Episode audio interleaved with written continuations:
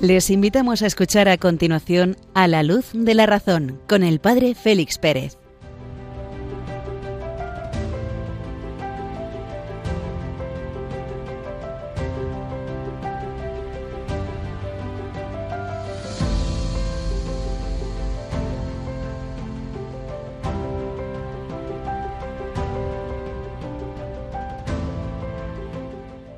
Muy buenas noches, queridos amigos de Radio María. Encendemos la luz de la razón, la lámpara de la razón, y nos adentramos en esta noche, cuando las señales horarias han dado las doce, las once en las Islas Canarias, dejamos atrás el día veintiséis y comenzamos un nuevo día. No sin antes recordar a quien hemos celebrado en el pasado día veintiséis, al doctor egregio, la gloria de la España católica, el hombre más sabio que se ha conocido para iluminar los últimos tiempos y cuyo nombre no debe pronunciarse sino con el mayor respeto. Así sentenciaba el Concilio octavo de Toledo el año seiscientos cincuenta y tres, refiriéndose a San Isidoro de Sevilla, el gran filósofo de la Hispania visigoda. El Papa San Juan Pablo II, en la encíclica Fides et Ratio, nos va a presentar esta noche los libros sapienciales del Antiguo Testamento como modelo de sabiduría humana recogida en la revelación divina. Es curioso. Vamos a iniciar el estudio del número 16 de la encíclica. En la segunda parte de nuestro programa vamos a presentar, haciendo introspección hacia dentro de nosotros que ya la iniciábamos el día pasado, los procesos psíquicos para descubrir en ellos la estructura de la interioridad, el conocimiento y el movimiento, el conocimiento de los sentidos, el conocimiento de la inteligencia y el movimiento que adviene después de este conocimiento, los procesos tendenciales u orépticos que van a movernos hacia el objeto conocido.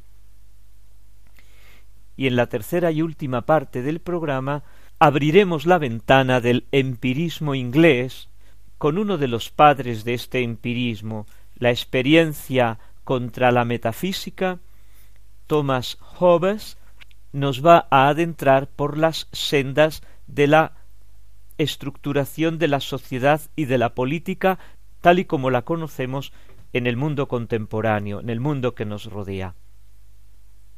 Un saludo muy cordial del padre Félix Pérez desde Béjar en Salamanca, donde vislumbramos todavía las nieves que han caído en esta última semana en estas montañas. Un momento musical y nos adentramos en la temática.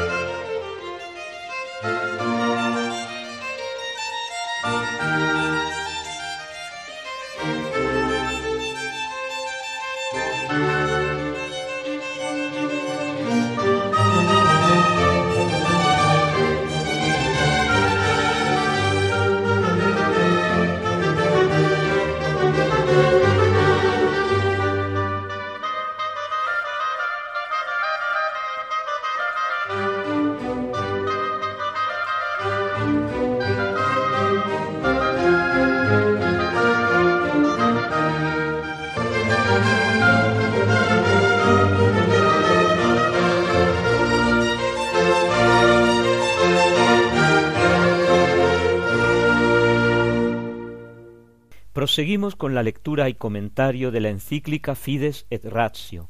Hemos terminado el capítulo primero, la revelación de la sabiduría de Dios, el hombre frente a la revelación de Dios, la razón frente a la revelación de Dios y la respuesta que esta razón tiene que dar, que es el acto de fe, y los capítulos segundo, tercero y cuarto forman dentro de la encíclica una unidad. en el capítulo dos se nos presenta la fe que busca la inteligencia, la fe que busca al hombre inteligendo, el capítulo tres la inteligencia del hombre que va en búsqueda de la fe, y el capítulo cuatro ese encuentro fecundo entre la razón y la fe, entre la inteligencia del hombre y la fe don de Dios. Entremos pues en el capítulo dos, que tiene como dos partes. La primera, la presentación de la sabiduría en el pueblo de Israel, y la segunda, la llamada a adquirir esa sabiduría adquiriendo a la vez la inteligencia. El número dieciséis el Papa lo abre con la cita del libro de la sabiduría. La sabiduría todo lo sabe, todo lo entiende. Nos dice que en la Sagrada Escritura se nos presenta con sorprendente claridad un vínculo profundo entre el conocimiento de la fe y el conocimiento de la razón, donde, curiosamente, en una sección del Antiguo Testamento que hemos convenido en llamar libros sapienciales. Se da el nombre de libros sapienciales en el Antiguo Testamento a cinco libros, el libro de Job, los Proverbios, el Eclesiastés, el Eclesiástico y el libro de la sabiduría, Impropiamente se suelen añadir el libro de los salmos y el cantar de los cantares, y también el libro de Tobías, el libro de Baruch.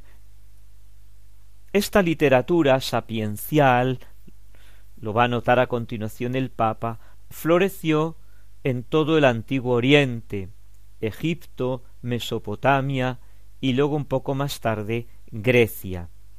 Los israelitas conocen esta sabiduría, como todos los pueblos, porque es fruto de la experiencia, la experiencia, la sedimentación de la vivencia de una comunidad que se va recogiendo en las tradiciones primero orales y después escritas. Bueno, pues en los libros sapienciales lo que llama la atención en su lectura, hecha sin prejuicios, nos dice el Papa, es el hecho de que en estos textos se contenga no solamente la fe de Israel, sino también la riqueza de civilizaciones y culturas ya desaparecidas. Casi por un designio particular, Egipto y Mesopotamia hacen oír de nuevo su voz y algunos rasgos comunes de las culturas del antiguo Oriente reviven en estas páginas que el Papa como que nos invita a releer. No es casual, por ejemplo, que en el momento en que el autor sagrado quiere describir al sabio, al hombre sabio, lo va a presentar como el que ama, como el que va buscando la verdad. Curiosamente lo mismo que se va a experimentar en Grecia. Feliz el hombre que se ejercita en la sabiduría, y que en su inteligencia reflexiona, medita sus caminos en su corazón y considera sus secretos, sale en su busca como el que sigue un rastro, y en su camino se pone al acecho, se asoma a sus ventanas y a sus puertas escucha, acampa muy cerca de su casa y clava la clavija en sus muros, monta su tienda junto a ella, se alberga en su albergue dichoso, del libro del Sirácida, del libro del eclesiástico. Nos abre así el Papa el apetito para adentrarnos tanto en el conocimiento de las sagradas escrituras como en esa relación tan estrecha que hay entre la sabiduría humana y la sabiduría divina. Agradecemos al Señor el que nos dé la posibilidad de conocerle, de conocernos y de conocer el mundo que es su obra, también en estas sagradas escrituras, unos momentos musicales para agradecer al Señor esta maravilla, como digo.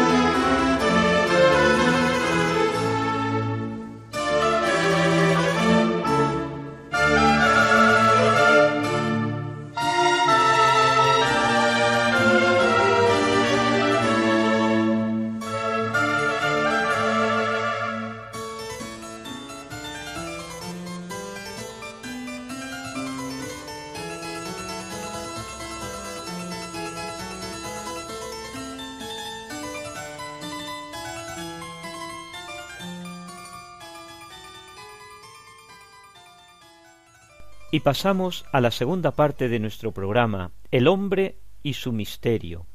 En el programa anterior estuvimos viendo la fenomenología de la interioridad. Con ello llamábamos la atención sobre un fenómeno que descubrimos al considerar el hombre en relación con los animales. Vemos como los animales en ningún momento se detienen en su relación con el mundo a considerar quiénes son, qué posibilidades tienen de adaptarse al medio, qué pueden hacer en este momento, sino que en, ellos hay como unos mecanismos mecanicistas, vamos a llamarlo así, aunque no es la palabra correcta, de estímulo y respuesta, estímulo y respuesta. Más adelante vamos a descubrir que ese estímulo y respuesta tienen una, una explicación, como todo fenómeno, lo que los medievales llamaban la estimativa. Esta introspección, este detenerse en considerar distintas posibilidades, nos abre un abanico impresionante de estados de conciencia, de fenómenos interiores, de fenómenos psíquicos, aparentemente a primera vista pueden parecer heterogéneos cada uno de su padre y de su madre. Hay sensaciones, hay percepciones, hay imágenes, tenemos recuerdos, construyo ideas, emito juicios, hago comparaciones, una cosa que llamamos abstracción, ¿y qué es? Pues es comparar varias cosas y sacar de varias cosas elementos comunes, generalizaciones, intuiciones que yo tengo, dudas que me vienen, certezas que he construido, creencias en mi interior, deseos, decisiones que yo tomo, sensaciones de gusto, de placer, de dolor, de miedo, de ira, de alegría, de esperanza, de temor, un conocimiento más detenido y profundo de todas estas percepciones interiores, de todas estas, de todos estos fenómenos psíquicos, nos permite reducir toda esta extraordinaria complejidad de la conducta, todo este mundo tan maravilloso del mundo interior,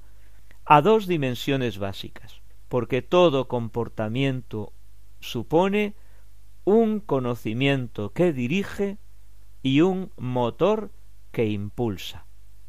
Dos elementos. Uno, cognoscitivo y otro que podemos llamar desiderativo, apetitivo, tendencial que tiende hacia. De acuerdo con esto podemos dividir los fenómenos de la vida psíquica, de la vida interior, en dos grandes grupos. Uno, los procesos de conocimiento o fenómenos cognoscitivos y dos, procesos tendenciales o orécticos como llaman algunos. ¿Qué son estos fenómenos o procesos cognoscitivos? Vamos a considerar cómo vivir la vida, supone una continua adaptación al medio. Renunciar a adaptarse al medio es renunciar a vivir. En el hombre y en el animal, esta posibilidad de adaptación al medio está condicionada por la vida cognoscitiva, por aquel conjunto de procesos psíquicos que nos permiten, que nos van a permitir conocer el medio al que tenemos que adaptarnos, ya sea físico, ya sea social, incluso el medio interior moral.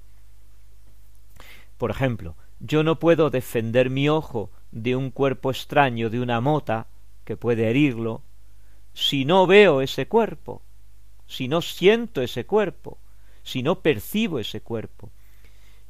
Yo no puedo defenderme contra la acción perjudicial del frío en mi cuerpo si no conozco la existencia de este frío.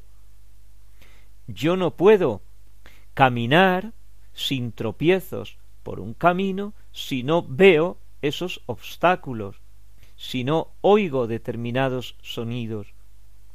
No puedo amar, desear la compañía de una persona si no conozco a esa persona y sus cualidades.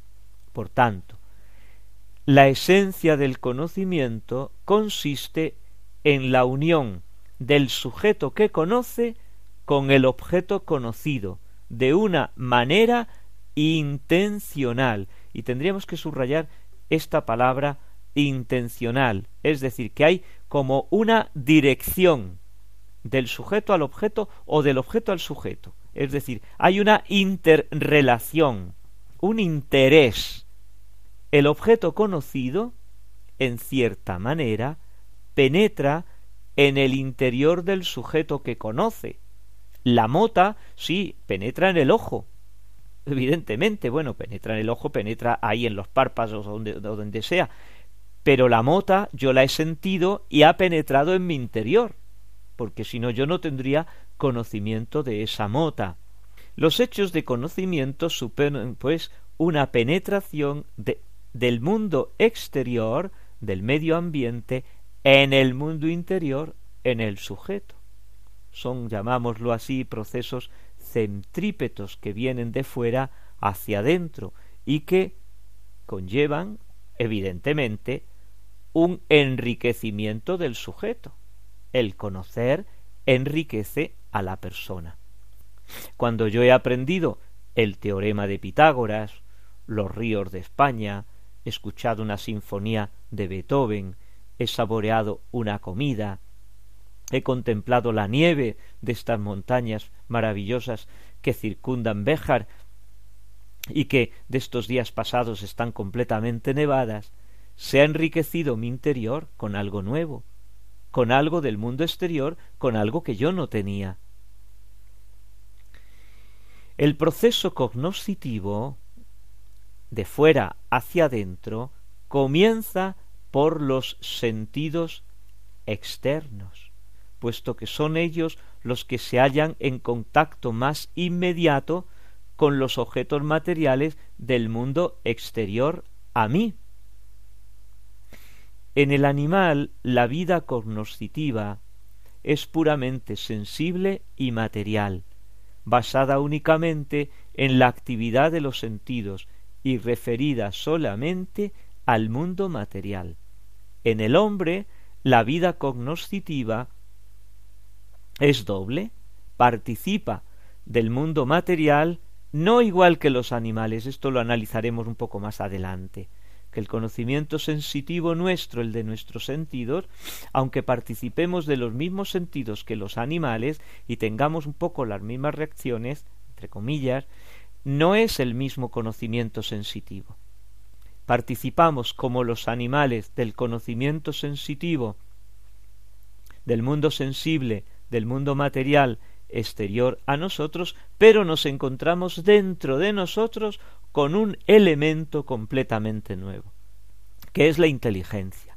Y con la inteligencia poner nombre a las cosas y definir las cosas. Esto es maravilloso, porque esto nos, nos desprende, nos desvincula, nos sobrepone al mundo material, al mundo de los animales, al conocimiento sensitivo.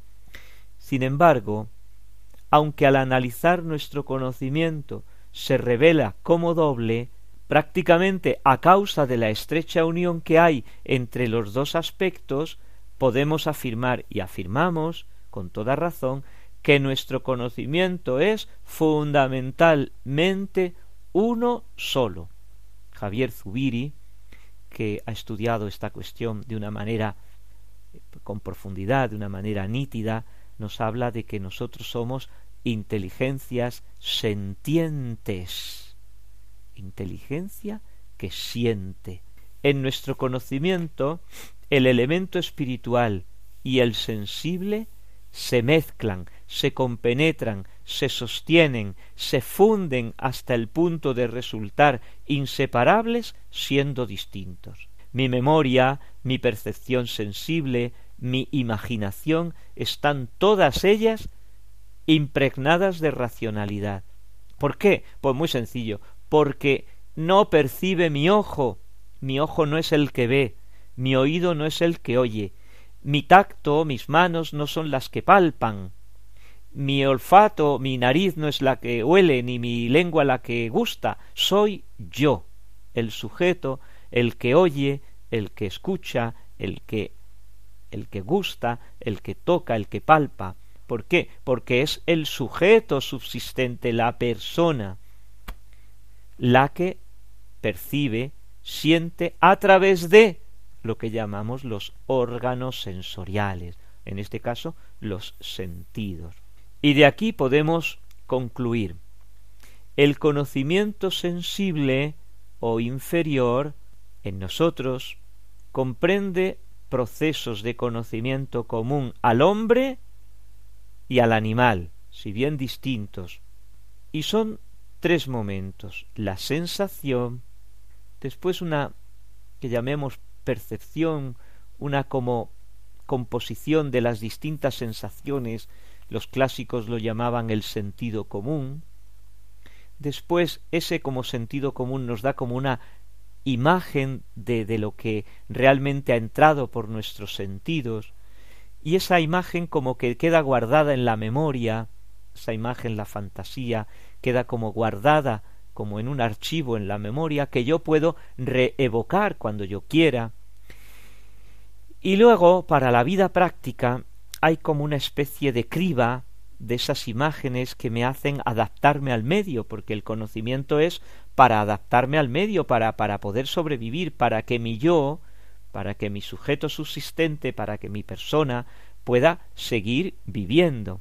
Y luego, hay un sobreañadido, una especie como de segundo piso, de piso alto en nuestro interior, que es el conocimiento intelectivo, el conocimiento intelectual, que comprende una serie de funciones exclusivas del hombre, principalmente la capacidad de formar ideas universales que llamamos, es decir, dar nombre a las cosas y en ese dar nombre definir, que es el fundamento del lenguaje, por lo tanto de la intercomunicación. Segundo, la capacidad de juzgar las distintas cosas, esta es más grande que la otra, aquella es más blanca, y la capacidad de razonar. Esto lo iremos viendo también más adelante. Esto es muy curioso, muy curioso.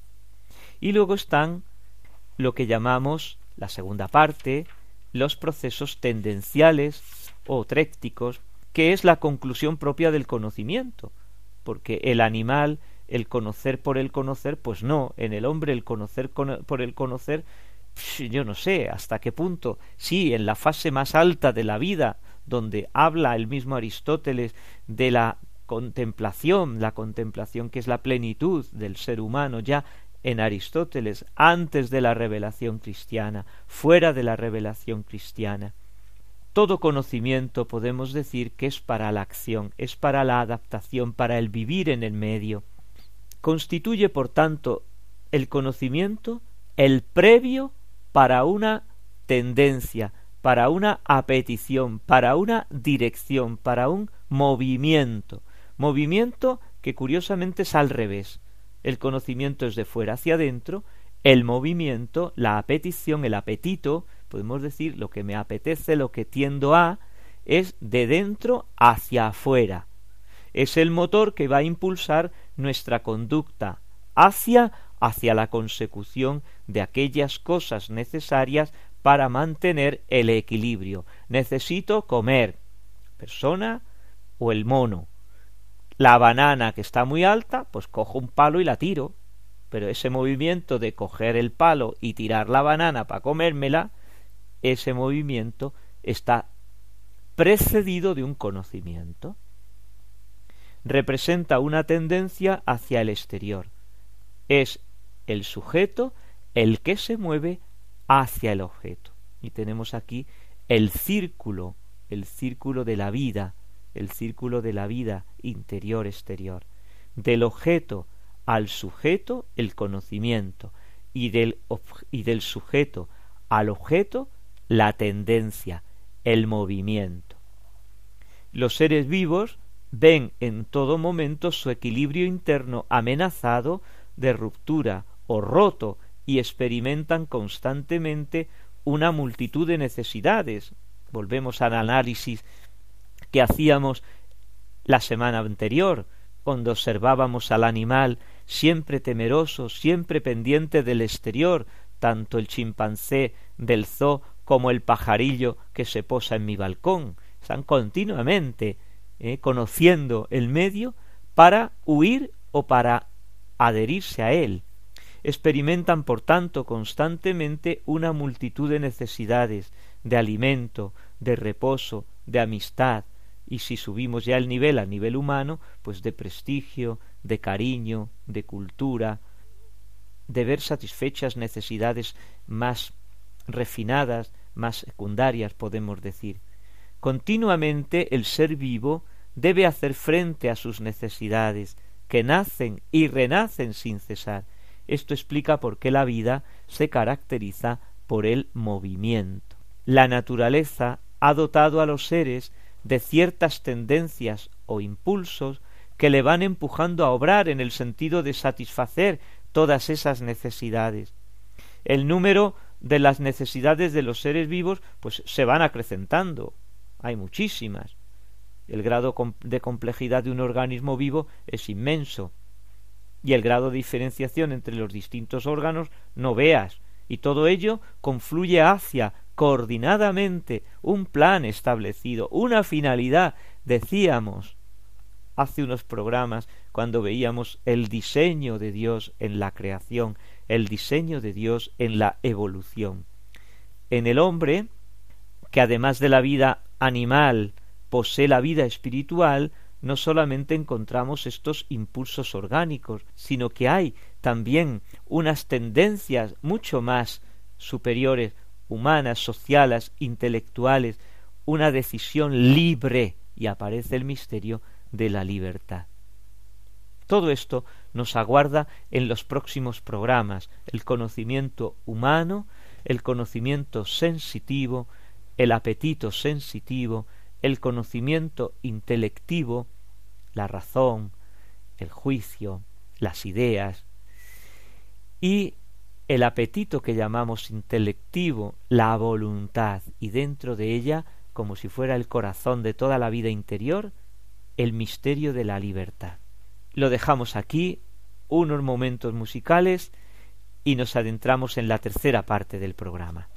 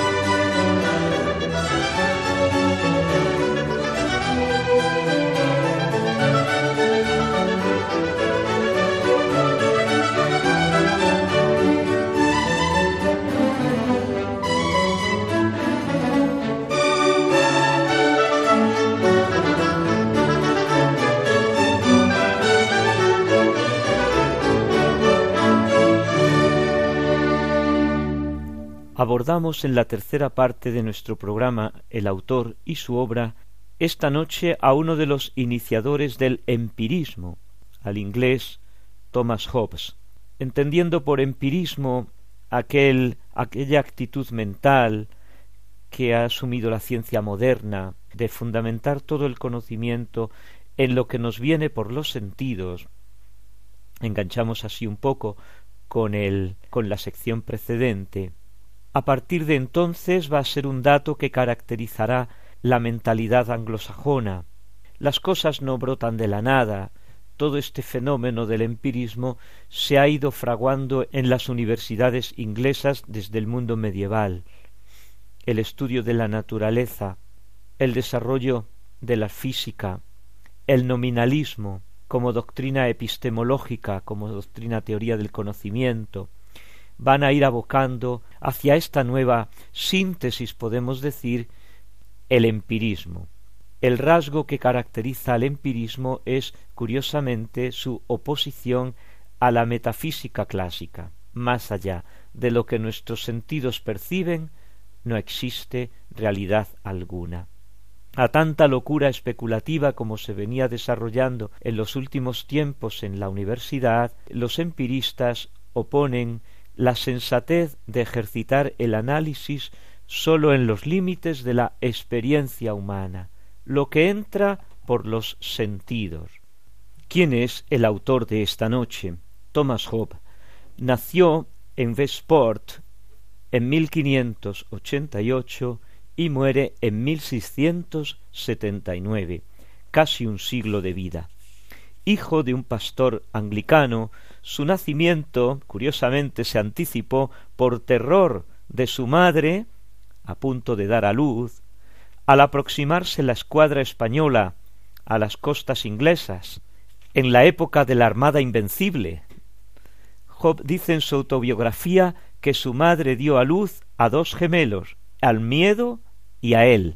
A los catorce años ingresa en Oxford, centro puritano donde dominaba la filosofía nominalista, secretario de Francis Bacon, es viajero unas veces por placer y otras veces por necesidad y por obligación, pues es desterrado varias veces de Inglaterra, conoce a Descartes, a Gassendi, a Galileo, con los cuales pues mantiene relaciones amistosas o polémicas, es un hijo de la Inglaterra de agitaciones políticas de aquellos momentos.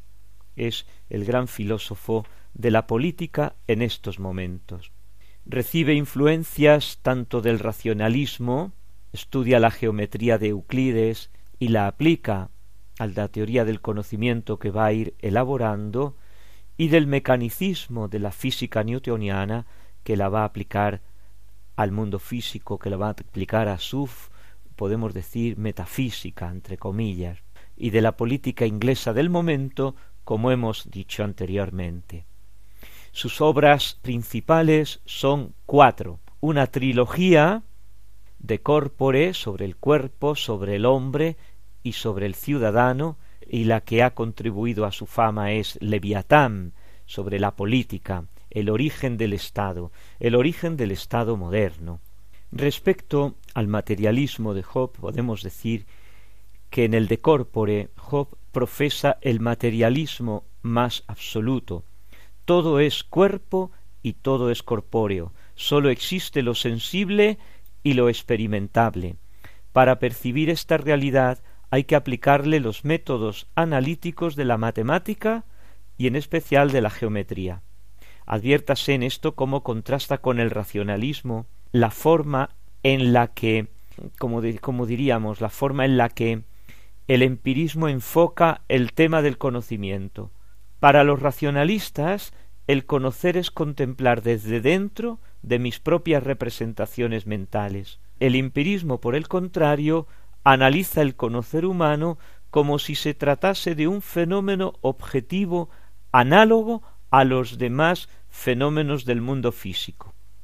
La sensación, primera fase de nuestro conocimiento, de nuestro percibir, es un proceso espacio-temporal que deja en el hombre una huella o impresión de la realidad exterior. Es como una especie de golpe, como una especie de huella, que la razón, parte interior, va asimilando asimilando por la repetición de estas sensaciones, de estos golpes que me vienen de fuera.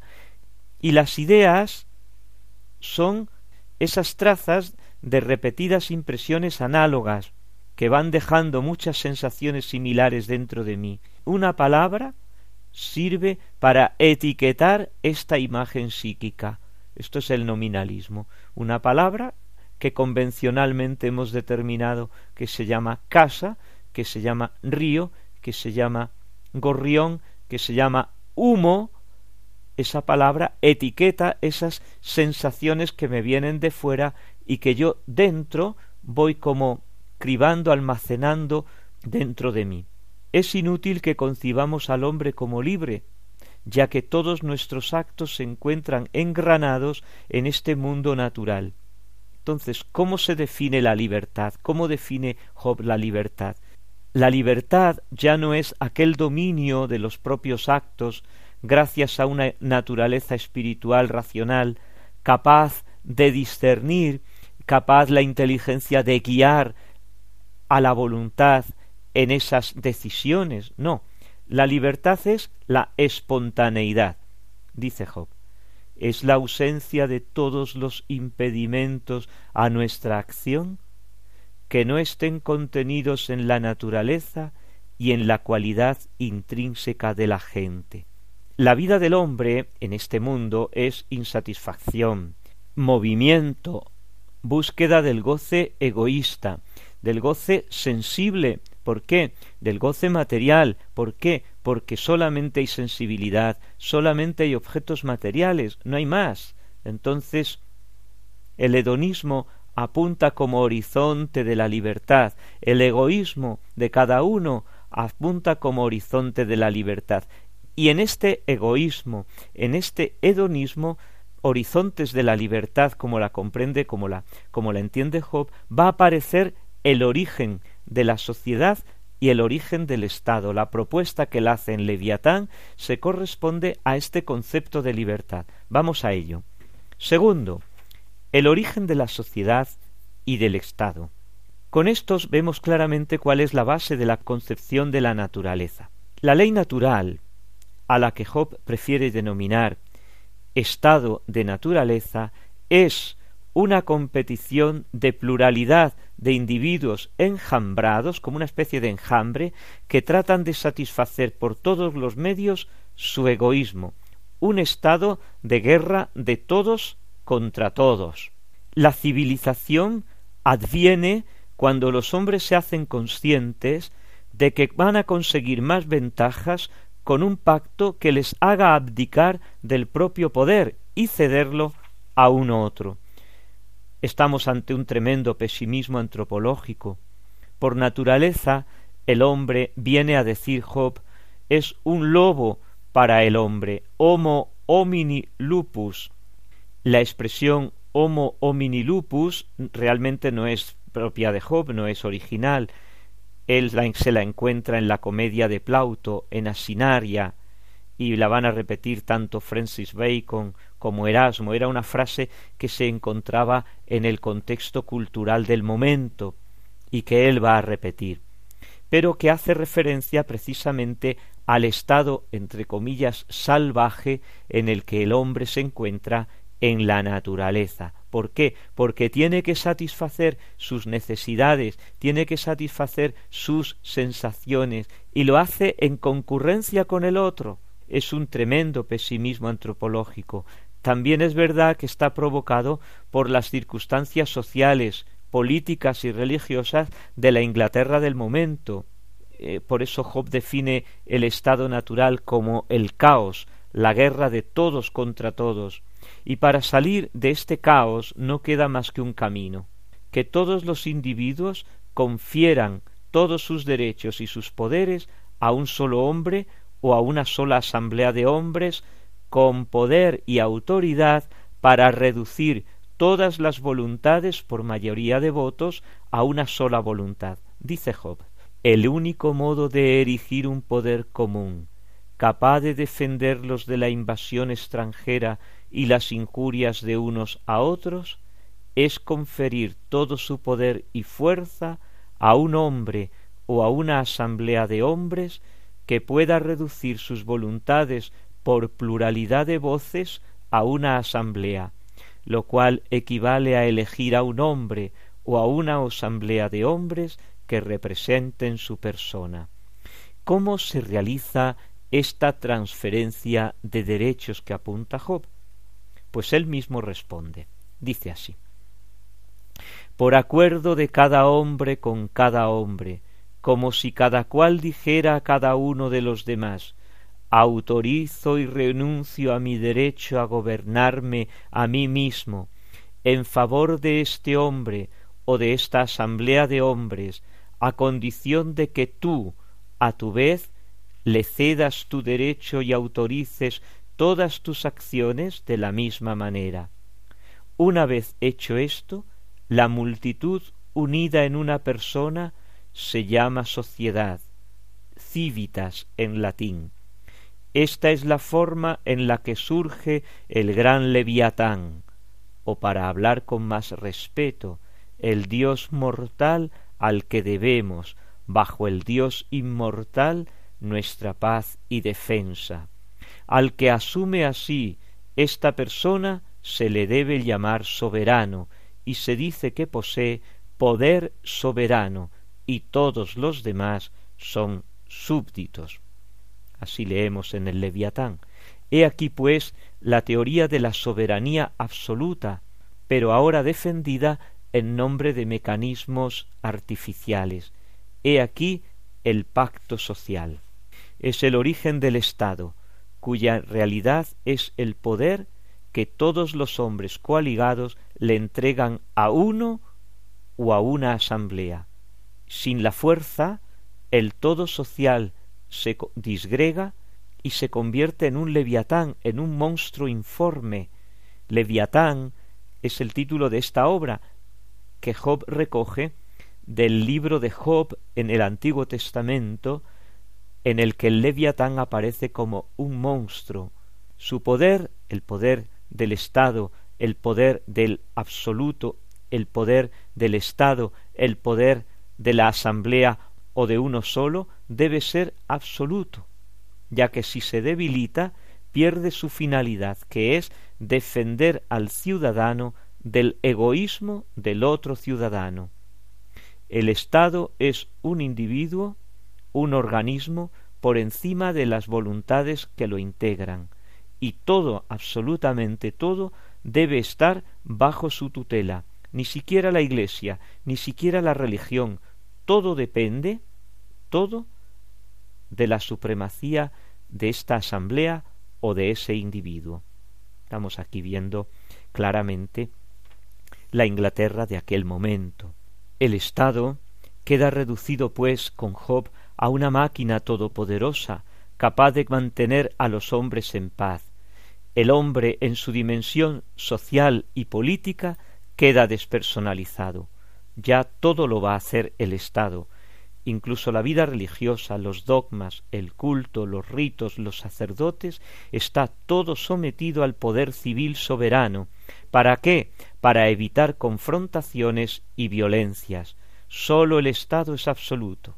Dios existe, sí, es el Dios supremo, pero no tiene nada que decir ni en cuestiones sociales, ni en cuestiones políticas, por más que éstas sean humanas, que busquen el bien del individuo, la satisfacción de sus necesidades. Concluimos con un texto interesante y quizá actualísimo de Hobbes.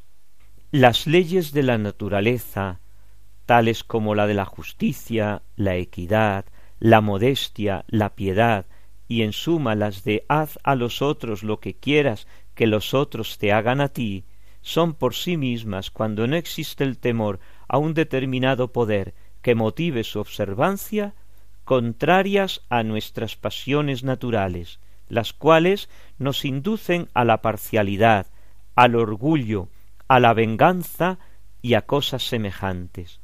Los pactos que no descansan en la espada no son más que palabras, sin fuerza para proteger al hombre en modo alguno. Por consiguiente, a pesar de las leyes de naturaleza que cada uno observa cuando tiene voluntad de observarlas, cuando puede hacerlo de modo seguro, si no se ha de instituido un poder o no es suficientemente grande para nuestra seguridad, cada uno fiará tan solo y podrá hacerlo legalmente sobre su propia fuerza y maña para protegerse contra los demás hombres. En todos los lugares en los que los hombres han vivido en pequeñas familias, robarse y expoliarse unos a otros ha sido un comercio, y lejos de ser reputado contra la ley de naturaleza, cuanto mayor era el botín obtenido, tanto mayor, tanto mayor era el honor. Entonces los hombres no observaban otras leyes que las leyes del honor, que consistían en abstenerse de la crueldad, dejando a los hombres sus vidas e instrumentos de labor. Y así como entonces lo hacían las familias pequeñas, así ahora las ciudades y reinos que no son sino familias más grandes, ensanchan sus dominios para su propia seguridad, y bajo el pretexto de peligro y temor de invasión o de asistencia que puede prestarse a los invasores, justamente se esfuerzan cuanto pueden para someter o debilitar a sus vecinos mediante la fuerza ostensible y las artes secretas, a falta de otra garantía, y en edades posteriores se recordarán con honor tales hechos. Sobran los comentarios ante la situación actual que estamos vislumbrando en los pueblos del oriente europeo. Unos momentos musicales y concluimos nuestro programa esta noche.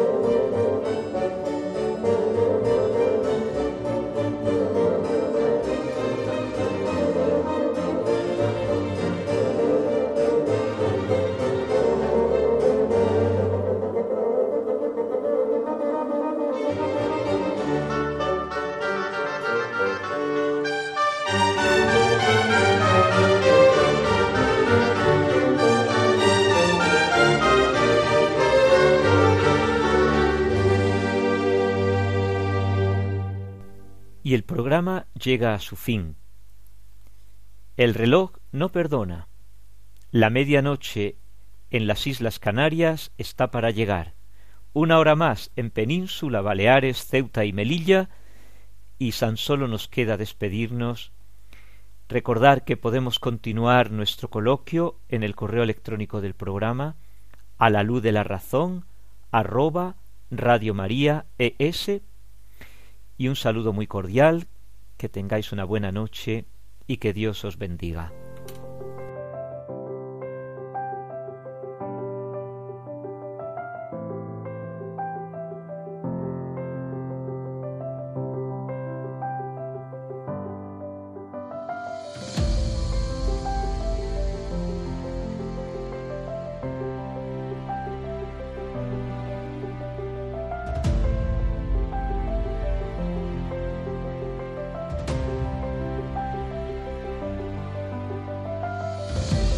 Han escuchado en Radio María a la luz de la razón con el Padre Félix Pérez.